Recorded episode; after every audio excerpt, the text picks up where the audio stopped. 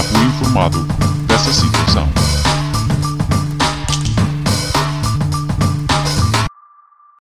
Olá, eu ainda estou vivo, embora não pareça, e o que é que eu tenho andado a fazer para já não escrever nada há tanto tempo? Vocês não têm nada a ver com isso. Mas eu não podia deixar passar em claro este milagre das rosas, e já explico o porquê de chamar a isto milagre das rosas. Ao fim de sete anos lá saiu uma acusação na Operação Marquês, mais ou menos. Fui contar e de 28 arguídos de repente só há 5 acusados.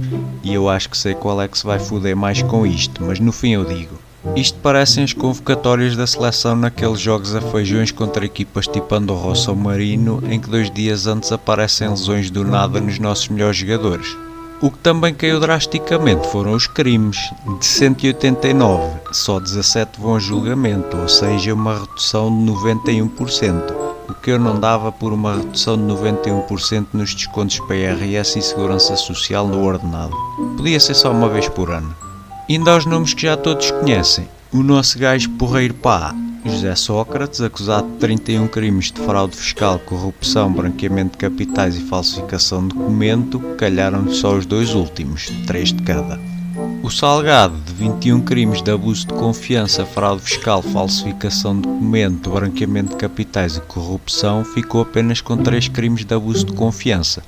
E isto é o que me choca mais. Um gajo que abusou da confiança de tantos milhares de pessoas, só lhe saíram 3.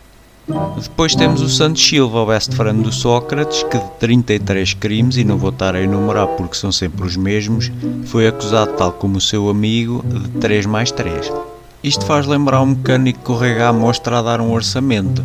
Oh amigo, isso são 189 euros. Ah, mas é sem fatura. Então são só 17.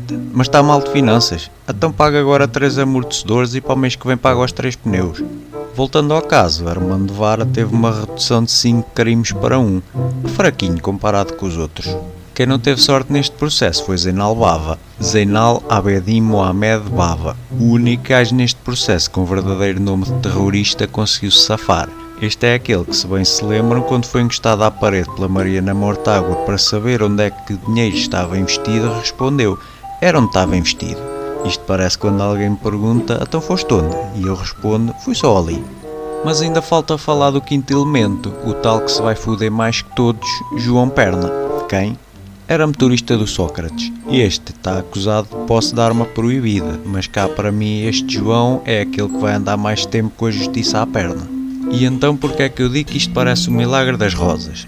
É que a rainha Santa Isabel, para não levar nos cornos do Dom Dinis, porque ia levar pão aos pobres, disse que levava rosas. E por milagre, o pão transformou-se em rosas.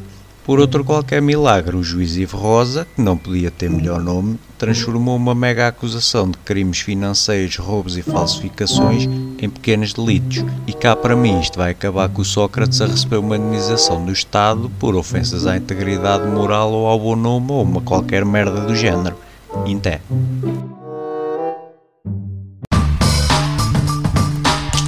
Fui informado dessa situação.